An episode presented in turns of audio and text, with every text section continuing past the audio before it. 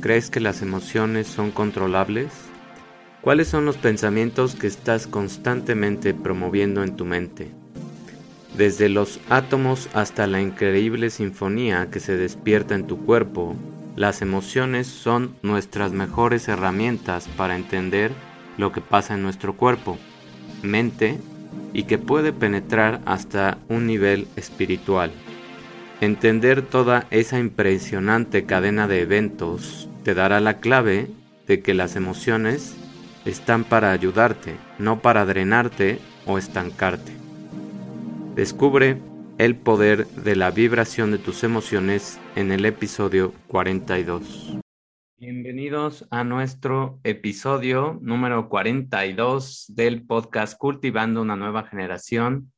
Y en esta ocasión, en este episodio, vamos a hablar de usa el poder de vibración de tus emociones. Esa es la idea, entender cómo las emociones son vibraciones, son impulsos que van creando una cascada y que por supuesto tienen un efecto en muchos de nuestros órganos, en el cerebro, en nuestro cuerpo, en la actitud, en lo que desarrollamos como comportamientos, etc.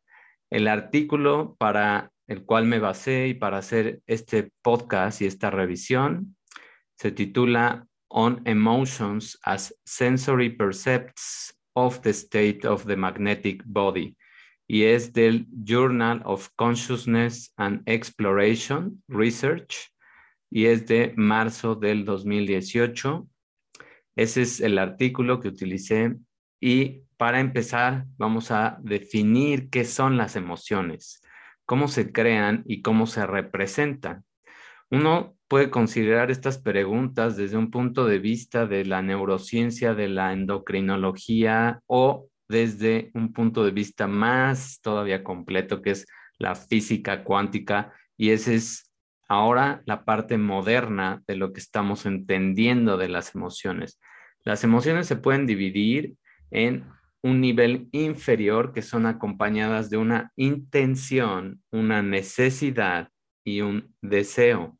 Esas son las tres o la triada que acompaña a las emociones y que puede ayudarnos a observarlas desde otro punto de vista y a crear esa hambre de hacer alguna, eh, algún comportamiento o también el hambre como tal. Y por lo tanto se distinguen de otras, eh, pues, percepciones que tenemos que son los qualia y estas son las cualidades subjetivas de una experiencia individual. Se refiere más bien a tus sentidos, cómo interpretas las cosas a través de tus sentidos, mientras que las emociones de un nivel superior, como una catarsis, como una experiencia de ver algo que pues te sorprende, que es hermoso, no van acompañadas de ningún deseo cuando estamos de viaje y vemos una cascada o vemos una montaña, pues simplemente esa emoción que tenemos y que sentimos cuando la vemos no va acompañada del deseo de ser sorprendido. Simplemente es algo que te agarra por sorpresa y que a través de tus sentidos, a través más de una experiencia de qualia, es como se da esta distinción. Las emociones también son percepciones sensoriales sobre el estado de tu cuerpo que es magnético. ¿Por qué magnético? Pues porque hay fenómenos electromagnéticos dentro de nosotros. Todas esas vibraciones, todos esos impulsos neuronales también son energías electromagnéticas y es un ciclo que es sensorial y motor que además va ayudar que varias glándulas excreten al torrente sanguíneo hormonas y estas hormonas se unan a un receptor que da lugar a un estímulo, que es lo que va a generar una cascada en el comportamiento o en una función motora. Los transmisores neuronales que se unen a los receptores sirven como un puente y permiten construir redes neuronales conectadas a partir de vamos a llamarle ladrillos de construcción, donde estas previamente ya han pasado. O sea, es como poner una base o un, este, pues, un, un fundamento a todo lo que va a ir pasando en nuestras experiencias. Es lo primero con lo que vamos a empezar y están acompañadas por flujo de tubos, que aquí me refiero a todas esas conexiones neuronales, todas esas sinapsis que dan lugares a cierta tensión del impulso y que están pues coherentemente sincronizadas. Son relatos de imágenes mentales, es tan rápido como pasa un pensamiento, cómo se ve esa descarga eléctrica que permiten una señalización a una velocidad de la luz utilizando fotones. O sea, todo lo estamos llevando a un nivel más cuántico, más atómico, a un nivel más de impulsos eléctricos, porque eso es lo que pasa y nos hacemos bola en entender que las emociones no es nada más sentir esa parte, sino que toda una cascada se está eh, utilizando en nuestro cuerpo. Por eso también son demandantes de energía. De manera similar, también las hormonas dan lugar a redes activas de células que van acompañadas de todas estas conexiones y el sistema nervioso brinda esa información sobre el estado de las redes de tu cerebro y del hipotálamo que sirve como un análogo de una corteza motora que envía hormonas y va soltando más y más hormonas en las glándulas de nivel inferior. Esto es un primer nivel neuronal. Los transmisores neuronales o los neurotransmisores que se unen a los receptores sirven como estos puentes que construyen las redes y, como lo mencionamos, se expanden, se crea una cascada y esa cascada es la que permite que empieces a después unir toda la parte de qualia, toda la parte sensorial y crees una sinfonía dentro de tu mente que puede ser positiva o puede ser negativa. Por eso es importante que aquí pongamos atención porque no es la emoción, no es lo que ya estás sintiendo, eso ya es el último efecto. La emoción empieza desde que se libera toda esta cascada de impulsos eléctricos o electromagnéticos y todo esto que recorre dentro de tu cuerpo y todos los efectos hormonales que se van acumulando.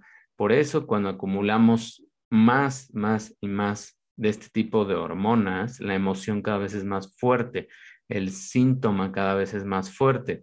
El sistema nervioso transmite información sobre el estado de estas redes y como mencionamos, el hipotálamo concentra todas estas señales y lo hace a un nivel donde todavía puede haber una regulación de la respuesta.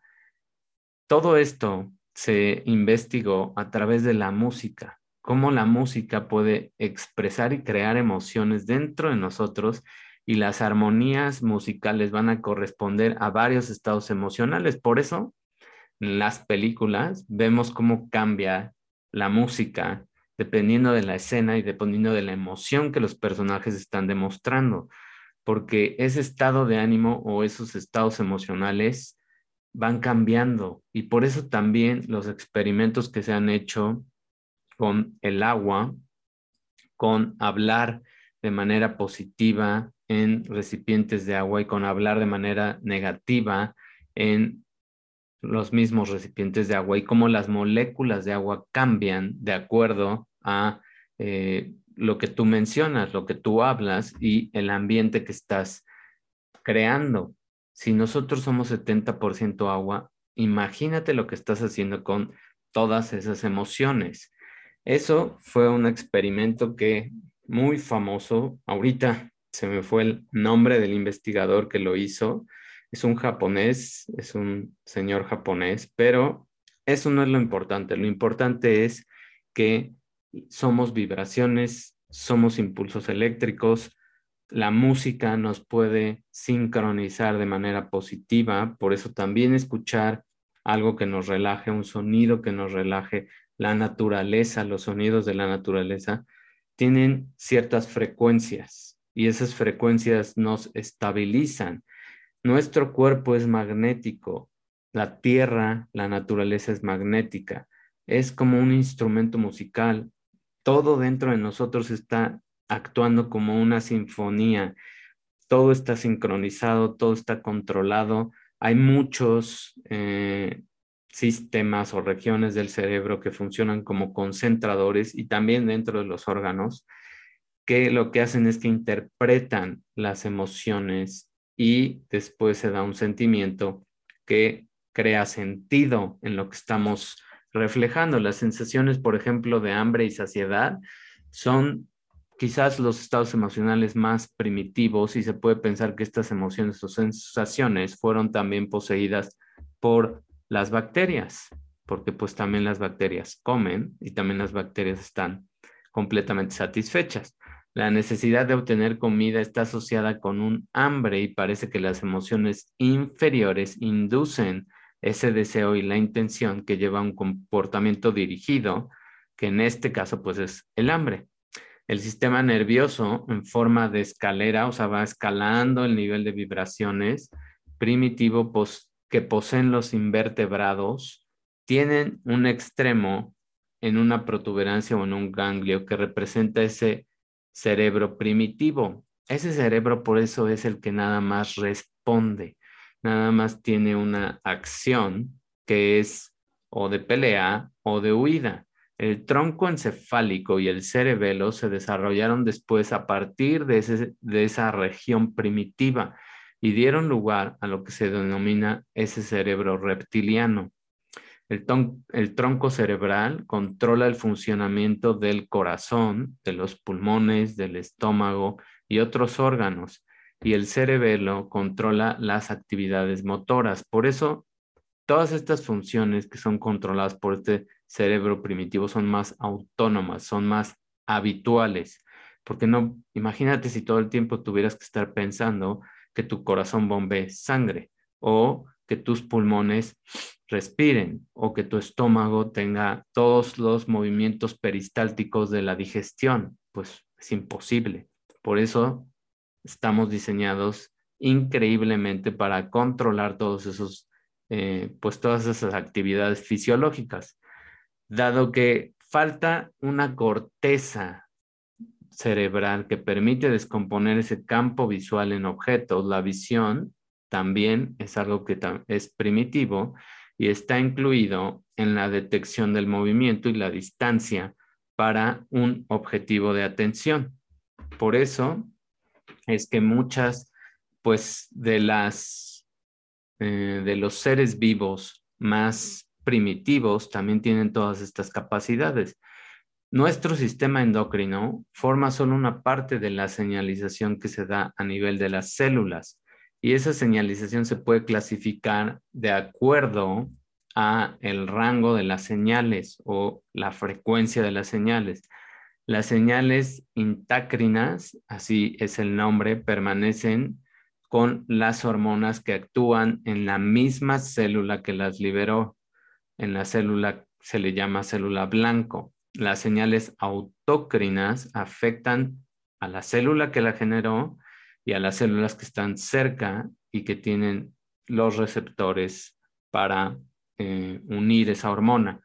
Las señales yuxtacrinas afectan a las células que están adyacentes, o sea, cerca, pero pues de manera em, perpendicular, por así decirlo, que están en la vecindad de las células y que están en contacto, o sea, están más cerca, están pues en alguna posición donde todavía la hormona llega a tener un impacto y las últimas señales son las parácrinas, que estas señales tienen como objetivo células más eh, lejanas y esos impulsos nerviosos es toda la señalización que se da. Estas señales endócrinas son a distancia. Las células y las hormonas llegan a ese objetivo a través de toda la sangre y sirven como moléculas de señal. O sea, es toda una liberación de sustancias químicas, de impulsos eléctricos, de eh, magnetismo también, de atracción que se da dentro de nosotros. Ese sistema endocrino implica varios ciclos de retroalimentación, por eso cuando persisten ciertas emociones, pues se crea ya un estado de ánimo a través del, por ejemplo, el sistema endocrino lo controlan el hipotálamo y la hipófisis. El hipotálamo desempeña un papel análogo al de las áreas motoras superiores de tu corteza cerebral. Las emociones se expresan a través de la excreción de, hormonas, de estas sustancias químicas, por las glándulas de nivel inferior, que ya hablamos los tres efectos que pueden tener.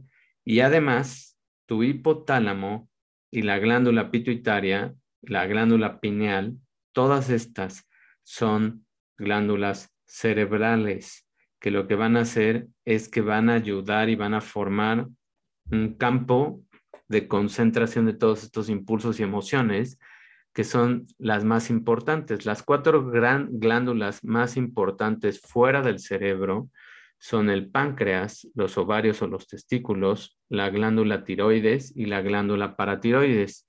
Las glándulas suprarrenales y junto con las tres que mencionamos del cerebro, hace un total de siete glándulas. O sea, curiosamente, este número de glándulas que son las más importantes entre las del cerebro y las que están dentro de nuestro cuerpo son equivalentes a los chakras, al número de chakras en la medicina oriental.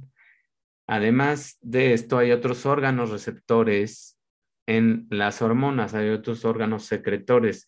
El llamado sistema endocrino involucra células que emiten hormonas, que tienen músculo cardíaco y células también epiteliales del intestino, porque muchas de estas hormonas también viajan y se unen a receptores de nuestro intestino, que es también cómo se regula la microbiota. El sistema inmunológico también excreta hormonas y también la piel se puede considerar como la glándula más grande de nuestro cuerpo, porque pues está a través de todo nuestro eh, tejido.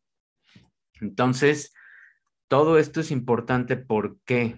Porque si entendemos cómo es que las emociones tienen un impacto mucho más alto de lo que a veces vemos, mucho más de ver una serie o una película feliz o triste, mucho más que comer algo que te haga sentir feliz o triste.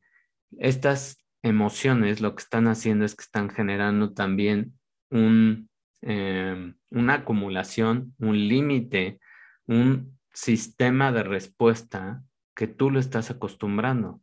Entonces, aguas con las emociones. Por eso también todo lo que nos dan de em, estímulos a nivel de nuestros sentidos de lo que estamos escuchando y viendo, o sea, las noticias, pues está diseñado para deprimirte, porque bajo estado de miedo o bajo estado de depresión, pues no eres capaz de controlar todo esto, mucho menos de regular tus hormonas, mucho menos de sentir que te están manipulando.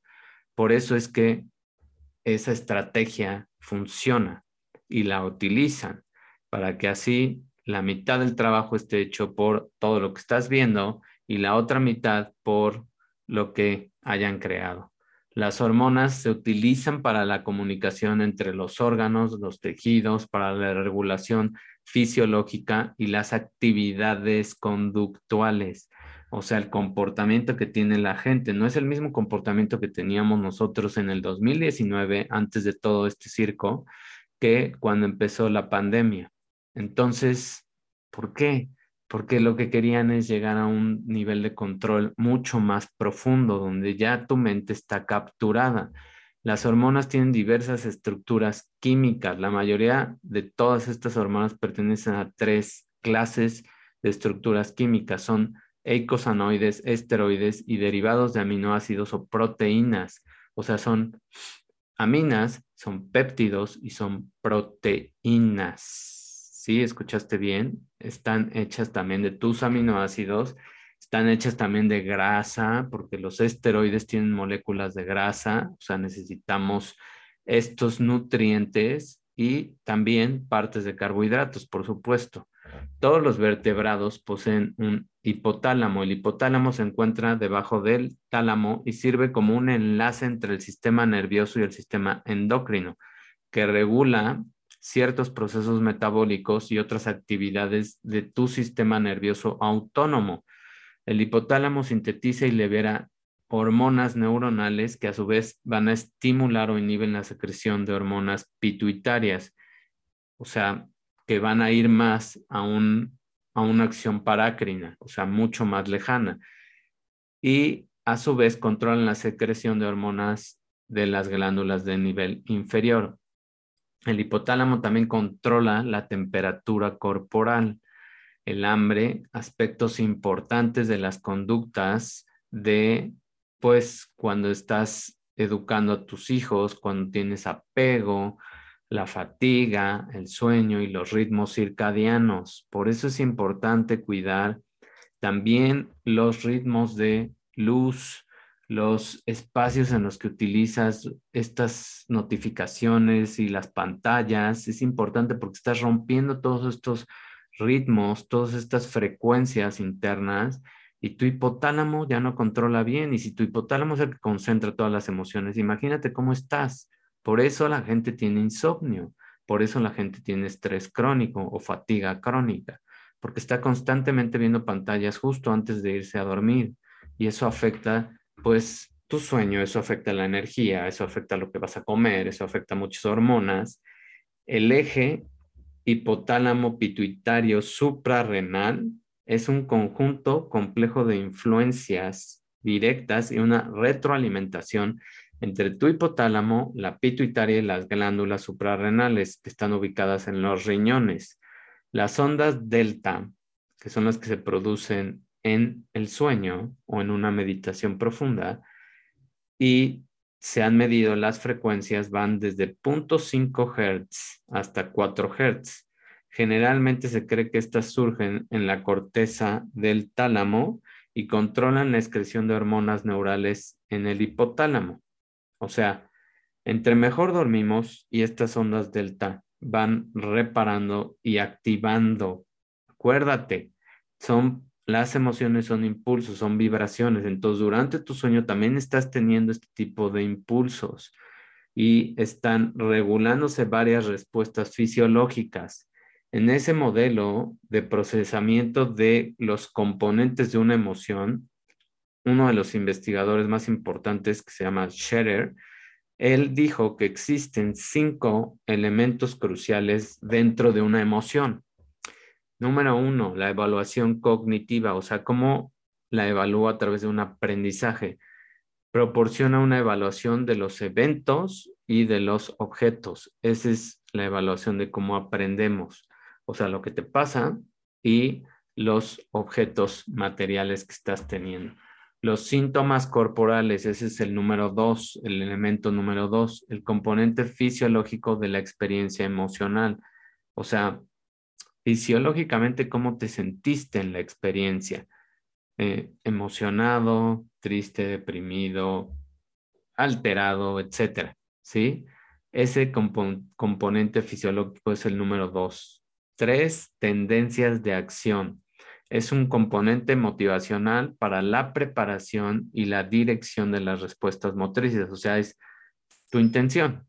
La expresión, la expresión facial, la expresión vocal, casi siempre está acompañada de un estado emocional que comunica una reacción y una intención de acciones, o sea, y eso se nota en nuestras expresiones faciales, si estamos tristes, deprimidos o felices.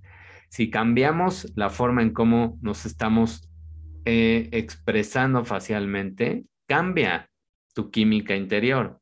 No es lo mismo hablar deprimido, no es lo mismo hablar triste, no es lo mismo hablar en un tono continuo que empezar a cambiar los tonos, que empezar a hacer diferentes caras, que empezar a tener más expresión en lo que estás diciendo. Los sentimientos es el último y esta es la experiencia subjetiva de un estado emocional subjetiva, escuchaste bien, una vez que se ha producido subjetiva porque pues también va asociada con tus memorias, también va asociada con la parte del medio ambiente, etcétera. Entonces ya es algo más subjetivo. Esta definición de una emoción que incluye los aspectos de procesamiento cognitivo, o sea, una retroalimentación neuronal, los correlatos fisiológicos, o sea, lo que estás sintiendo en tu cuerpo, que es la excreción de las hormonas, las tendencias de acción, que son intenciones, que son necesidades, que son deseos, que son impulsos, la expresión corporal de la emoción y el sentimiento. Esta clasificación se asigna a patrones de activación fisiológica para todas las emociones. ¿Y cuáles son estas emociones superiores? El sentimiento solamente forma un aspecto de la emoción. O sea, lo que sientes solo es un solo aspecto. Está todo lo demás, lo que pasó en tu cuerpo, tu expresión facial, lo que eh, lo que aprendiste de la emoción y muchas veces no nos fijamos en nada de eso. ¿Qué aprendimos de la emoción que sentimos? ¿Cuál es el mensaje de ciertas emociones que estamos sintiendo de repente durante el día? ¿Qué nos quieren decir? ¿Y le hacemos caso a esas emociones? También se ha propuesto que existen seis emociones básicas, que son la ira, el asco, miedo, alegría, tristeza y sorpresa. Esas son las seis emociones básicas. Uno puede preguntarse por qué el placer y el dolor psicológico no se encuentran como emociones básicas. Y pues porque están asociados a la felicidad o a la tristeza. Entonces, por eso es que no están en las básicas, porque ya son secundarias. Ni el hambre ni la saciedad tampoco están incluidos, dado que el hambre va a inducir un comportamiento dirigido a un objetivo que es pues quedarte satisfecho. Parecería natural contarlo como una emoción en lugar de una experiencia sensorial, pero es algo que tiene un objetivo claro, es más primitivo, es más algo de sobrevivencia que una emoción. Parece también posible asignar a las emociones un color o una etiqueta, positivas o negativas y lo hemos visto en muchas películas, por ejemplo, en la de Intensamente.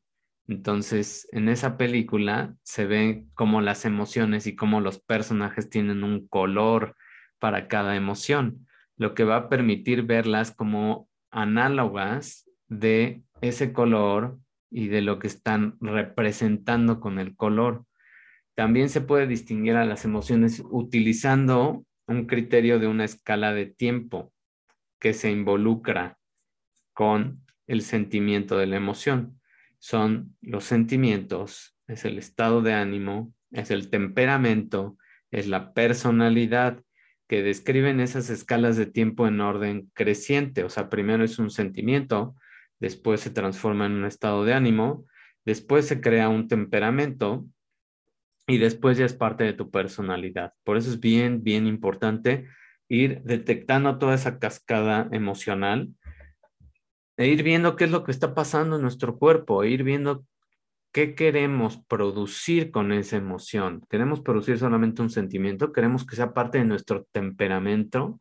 ¿Queremos que sea parte de nuestra personalidad, esa emoción? Si la dejas que se repita crónicamente, pues va a llegar un momento en el que ya es parte de tu personalidad.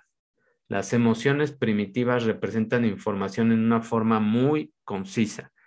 Son solamente un bit o un impulso representado con un, vamos a decir, un color emocional de una experiencia. O sea, la etiqueta como positiva o negativa y eso es suficiente para inducir una intención de cambiar o de continuar en el comportamiento un procesamiento de la información inconsciente muy complejo puede dar lugar a ese bit y a la intención que tengamos. Entonces debemos de tener muy, muy claro que las emociones también van a generar intenciones que nos pueden cambiar toda nuestra fisiología y lo que vamos a hacer dentro de ese procesamiento. Vamos a generar un aprendizaje a través de esa emoción, pero si no nos detenemos a ver ese aprendizaje, va a ser totalmente inconsciente y nos va a generar poco a poco un hábito que puede ser tóxico. ¿Qué más? Hay objeciones dentro de las emociones que inducen la necesidad o un deseo de hacer algo, o sea, van creando una intención. Esto se va a relacionar naturalmente con la comparación de un estado esperado o de un estado percibido. Si el resultado no es el esperado, o son las expectativas, se crea el deseo de cambiar algo. Por ejemplo, hambre, pues necesidad de comer. Cuando tú tienes una expectativa de que un evento, una persona o una situación va a ser de cierta manera y no lo es, generas esa emoción distinta. Cuando, cuando estabas generando la expectativa, muy probablemente estabas en una expectativa feliz. Cuando llegas y la situación se da y no es lo que esperabas, generas la emoción negativa. Eso es lo que se llama con las objeciones que podemos generar a través de las emociones. Toda la manera que se empieza a crear estas expectativas, también va a empezar a generar programas conductuales, o sea, hábitos y rutinas. Y van a sugerir estos hábitos o rutinas, cómo cambiarse y cómo poder evitar estos resultados deseados. O sea, vamos a poner algo más, un ejemplo más tangible.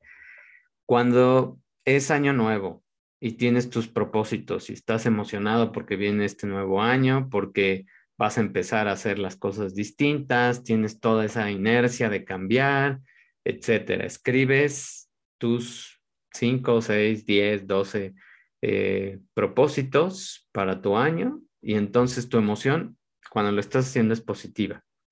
Después, ¿qué pasa? Empiezas a hacer las cosas y ves que no es tan fácil. Entonces empiezas a bajar la expectativa, a generar una intención y un deseo distinto, porque te estás dejando llevar por una emoción ahora negativa, que ya es a través de la conducta que has realizado, que pensaste que iba a ser más fácil o te vendieron la idea de que iba a ser más fácil, cuando en realidad se requiere disciplina cuando en realidad se requiere repetición, cuando en realidad se requiere una rutina.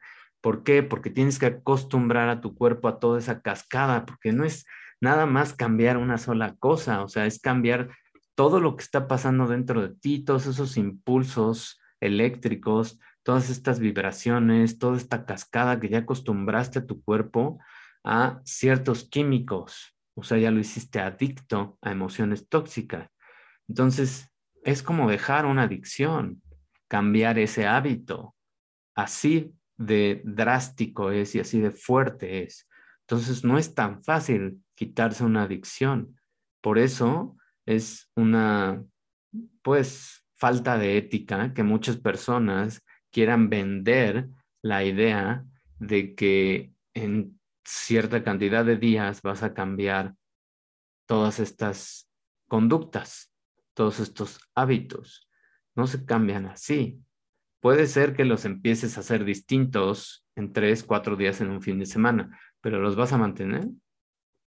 De eso depende que cambies tu fisiología y eso depende que cambies la repetición y ese círculo para que estas emociones creen una respuesta distinta, un químico diferente.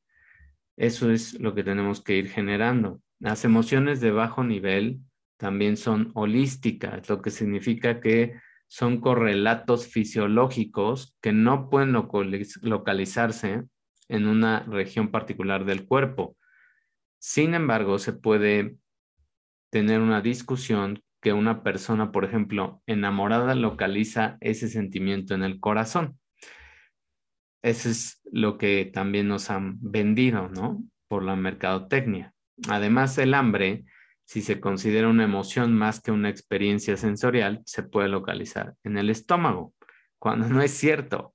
Muchas de estas emociones se localizan pues en el cerebro y después el corazón va, bueno, el corazón genera una vibración de primera instancia y esa vibración se transmite al cerebro. O sea, no es un solo órgano el que está involucrado. Por eso es más holístico, más integral, más de todos los órganos, de toda la sinfonía y de todas las imágenes mentales que tienen que ser producidas, toda la fisiología que tiene que cambiar. Y se puede argumentar también que las emociones de un nivel superior, como un sentimiento de belleza, no se puede localizar en el cuerpo. Cuando todos estos sentimientos o emociones superiores o inferiores, al final son vibraciones, al final son toda una cascada de respuestas que estás teniendo. Y por último, hay experiencias que se podrían llamar emociones de alto nivel y quizás se relacionen con un intelecto emocional, una inteligencia emocional, más intuición y pueden ser creados de muchas maneras. Por ejemplo, una de estas maneras es el arte, la catarsis, la experiencia de cosas que te hagan sentir vivo, que como cuando eras niño y te sorprendías por pues la lluvia, por un atardecer, por una mariposa, por algún fenómeno que veías en la naturaleza y te dan una experiencia también de paz, te sincronizan con las vibraciones de la naturaleza, lo cual también puedes lograr a través de las meditaciones. Por eso, meditar, aunque digas no puedo, quítate esa palabra, es un hábito, ya entendiste por qué se van generando estos hábitos, porque tú estás también verbalizando las cosas, estás generando una vibración negativa, estás alimentando todas esas vibraciones en tu cuerpo y entonces creaste una identidad de repente y dices, no, yo no sé meditar o yo no puedo meditar. Todos pueden meditar. De cierta manera, unos, cada quien puede encontrar su estilo, pero todos lo podemos hacer. Y todos lo hacemos, de hecho. No nos damos cuenta, pero cuando nos quedamos atrapados en algún momento, eso es una meditación. Estar atrapado por alguna experiencia y dejar que tu mente de repente se enfoque nada más en algo. Y en muchas ocasiones es tu respiración. Es difícil asociar este tipo de experiencias con eventos fisiológicos específicos, pero se ha probado una y otra vez, y lo vamos a ir hablando después en otros episodios, como todos estos eventos fisiológicos con la meditación creamos una sincronización, que también esa sincronización existe en tu sueño. Por eso es súper importante que tengas las horas de sueño que debes tener. Y no es ya eh, una, un rango específico, o sea, esa es la generalidad, pero dentro de ese rango tú puedes escoger cuántas horas son las que necesitas y cuándo tu cuerpo se siente pues con energía y cuánto te dura esa energía. Además, cómo está tu estado de ánimo. Curiosamente, todas estas emociones no parecen inducir ningún deseo o intención. Eso es lo más padre que cuando estamos en una emoción de nivel superior, o sea, que generamos a través de estados de paz, a través de estados de sorprendernos o conectarnos con la naturaleza, a través de meditar, a través de escribir, a través de ejercicios de dar las gracias por lo que tienes en tu vida, todos, todas esas formas de crear emociones superiores nos van a ayudar a no generar deseos, simplemente estar en paz y estar en un estado de gratitud, lo cual va a hacer que atraigas más y más y más paz. La música crea este tipo de emociones. Las emociones más simples son sentimientos de alegría o tristeza y se va a relacionar con la música, como lo vimos y como lo hemos dicho en las películas. Por eso, una A veces, si no te sientes con un estado de ánimo positivo o ya viste muchas noticias o todo este caos que está pasando y toda esta experiencia que estamos viviendo ya te está drenando, escucha música, la que tú quieras, escucha sonidos del mar, de lluvia, relámpagos, bosque, canto de los pájaros, busca ese tipo de música. Y hay otro tipo de música que te voy a recomendar que se llama, em, que son frecuencias, que se llaman solfegio. Esas frecuencias van a sincronizarte en ciertos hertz que van a hacer que tu DNA se repare, que van a hacer que tu mente esté más en paz y que te van a generar mucha más positividad. Eso es lo que podemos aprender de nuestras emociones, de la acción que tienen a nivel de una vibración.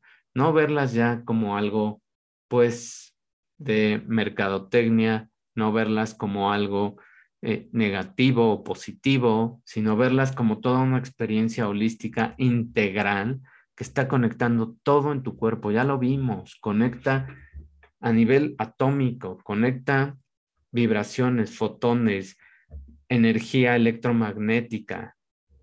Empieza a cambiar toda tu fisiología, empieza a dar señales a través de varios órganos, empiezan a concentrarte, a concentrarse todas estas señales. Abre tu mente, te permite más aprendizaje o menos aprendizaje, te permite evaluar las cosas de manera distinta o cerrarte y ponerte en un estado de víctima, te permite crear hábitos distintos, te permite crear hábitos positivos y también te ayuda a desintoxicarte de todos esos hábitos tóxicos que son adicciones y llamémosle como son.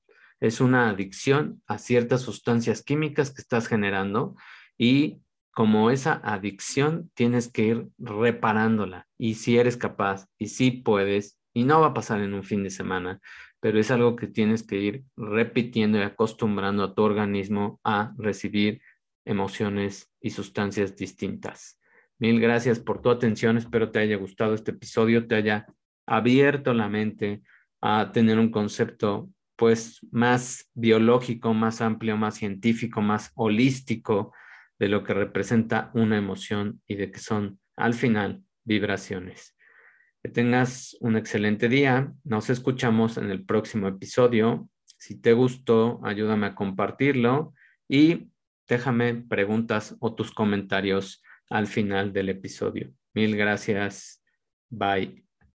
Gracias por escuchar este episodio e integrarte en nuestra nueva comunidad para cultivar más conciencia y atención en tu salud interior para crear una nueva generación de humanos. Si deseas más herramientas para hacer crecer tu salud interior con ciencia y espiritualidad fusionadas, visita www.davidortegab.com. Recuerda que puedes suscribirte para convertirte en un miembro premium de esta comunidad y recibir muchos beneficios en las cinco áreas claves de tu salud interior, que son la nutrición, metabolismo, resiliencia emocional, conciencia y abundancia.